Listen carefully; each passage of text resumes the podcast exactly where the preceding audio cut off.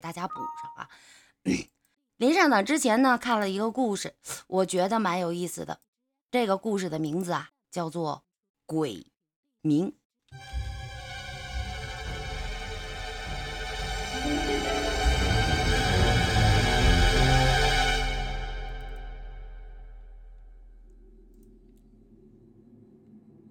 老爷是是这村里啊最怪的人，给我起了一个特古怪的名字，还不让我跟别人说。我本名啊叫丁文强，父母希望我学文化能比别人强，可是生下来后我就体弱多病的，就是个病秧子。八岁那年，我持续高烧一个月呀，医院都说这孩子没救了。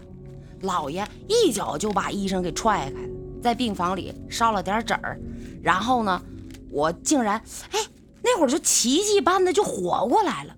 我清晰的记得出院那天，天色阴霾，淅沥沥的下着小雨，老爷拽着我就到他屋烧了一地的黄纸，嘴中就念叨着我听不懂的话，严厉的就告诉我，告诉你啊，从今儿开始你就有了另外一个名字，叫。斌蛮，这个啥名儿？丁宾蛮。但是呢，说了，坚决不能把这个名字跟任何人说，包括我的父母都不能说。我记得他叹叹息着，就自言自语的就说：“哎，为了小儿啊，跟他娘的拼了！”我也是怪了，反正自从我姥爷给我那次改了名之后啊。我再也没生过病，那身体越来越壮实，这体质比一般小孩可强多了。村里孩子都打不过我。不但如此，视力呀、智力呀等各个方面都比较出色，运气也不错呀。这二零零八年参加高考的时候，以文科最高分五百八十九分的成绩考上了传媒大学的英语专业。回头查查啊。看看二零零八年文科状元是谁呀？嗯，渐渐的呢，我把姥爷说的话就给忘了。高考结束的之后的那个夏天，我经历了人生当中最难忘的事。那年暑假，我在家里百无聊赖，邻居家从城里啊来了一个远房的亲戚，是个跟我岁数差不多的小女孩。我看她第一眼之后啊，我就喜欢上了。这女孩啊叫贝贝，这也不能怪我啊，这这这不是说我没出息，就这姑娘长，那确实太漂亮，瓜子脸，特别白，穿着一身浅蓝色的裙子，一双粉红色的凉鞋，别提那当时老迷人了，比我高中谈过那两个对象都漂亮。文强哥，我明年要考大学，听说啊你学习特厉害，给我当老师行吗？辅导功课的时候啊，那可是要贴的特近的，这必要的时候，那手把手教，那也是必不可少的。我十八岁呀，体内荷尔蒙疯狂的分泌着，急需发泄的地方。一个午后啊，我在家里里屋教他英语阅读理解和答题技巧，他依旧穿着那件浅蓝色吊带的裙子，V 领的。他俯下身子看题的时候，我就斜着眼儿啊看着他那个勾，正入神。他猛地就说了一句：“哎，文强哥，你除了文强这名儿，还有一名吧？”哎，我一愣。我心说：“嘿，他咋知道的？就这一愣神儿的功夫，他看出来，让我猜着了吧？哎，跟我说说呗，那名儿叫什么呀？”这贝贝啊，冲我笑了一下，那俩小酒窝都露出来，太可爱了。可是我总觉着吧，他那眼神有点不大对劲儿，似乎好像对我隐瞒了什么。咣当！哎，从里屋就扔出一东西，掉地上了，差一点就砸到这贝贝身上。我仔细一看，是老爷喝药用的那个碗。个小丫头片子，给我滚蛋！你以为我不知道你是个什么东西？哼，来勾搭我家小子，你还嫩着呢！给我滚蛋！再他妈不滚蛋，别怪老子嫩死你！这老爷从里屋走出来，气势汹汹的，眼睛瞪得跟老牛眼一样，鼻孔朝天。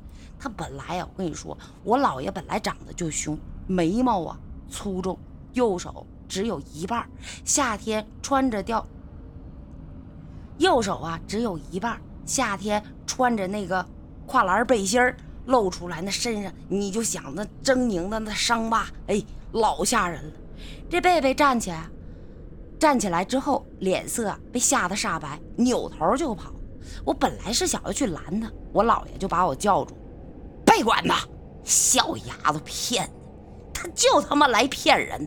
你他妈给我回来！老爷缓缓地从当屋的太师椅上啊，把我叫到他跟前抿了抿干巴巴的嘴，表情特严肃的就说：“我告诉你啊，实话告诉你，刚才告诉那个丫头片子那个名儿没有？说，你到底告诉没？”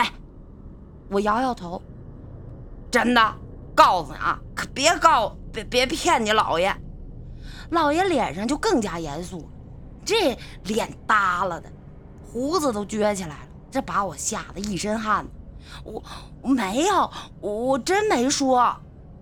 老爷听我这么说，表情啊缓和了下来，像是长出了一口气的样子，脸上那褶子高兴的都舒开了。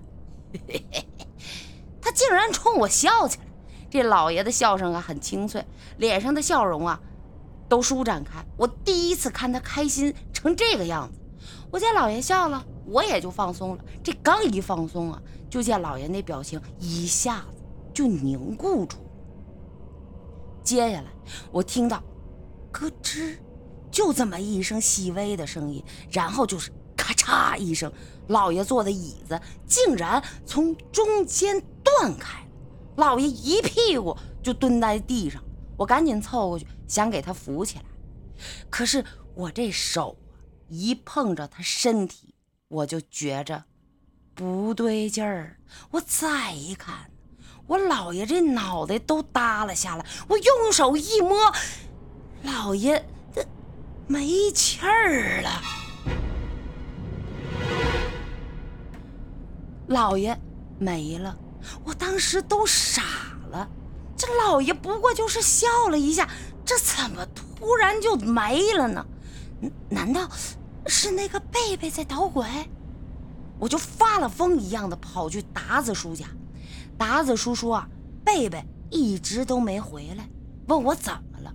我哭着我就说，老爷没了。这达子叔和几个亲戚手忙脚乱的把老爷抬起来。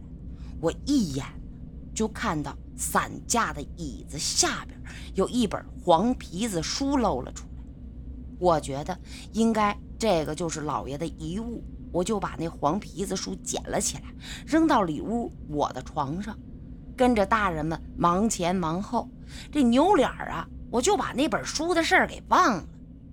老爷那年八十四岁，喜丧，更何况老爷疯癫了这么多年。没了也算是一种解脱，所以大家哭虽哭，可是家里悲痛的这种气氛没有多么浓厚。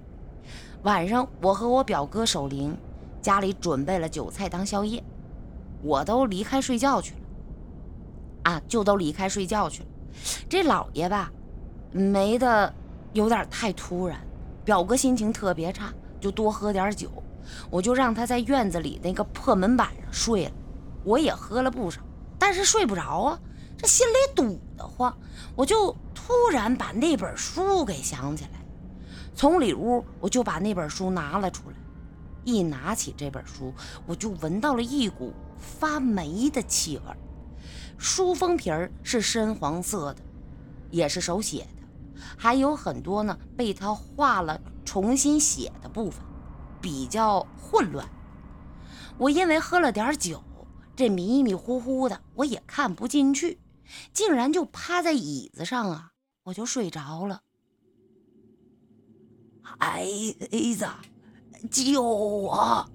哎，我一愣，我我我我怎么听到我姥爷的声了？只见这前面黑乎乎一片，老爷呀被两个穿着类似古代衣服的人压着往前走，这脖子上还上着枷锁，脚上还有铁链子，这哗啦哗啦的响着。右手边那个家伙看到我姥爷回头喊我，还冲着他踹了一脚。老爷，我大喊一声，却发现呢自己醒了，灵堂的香啊！就快灭。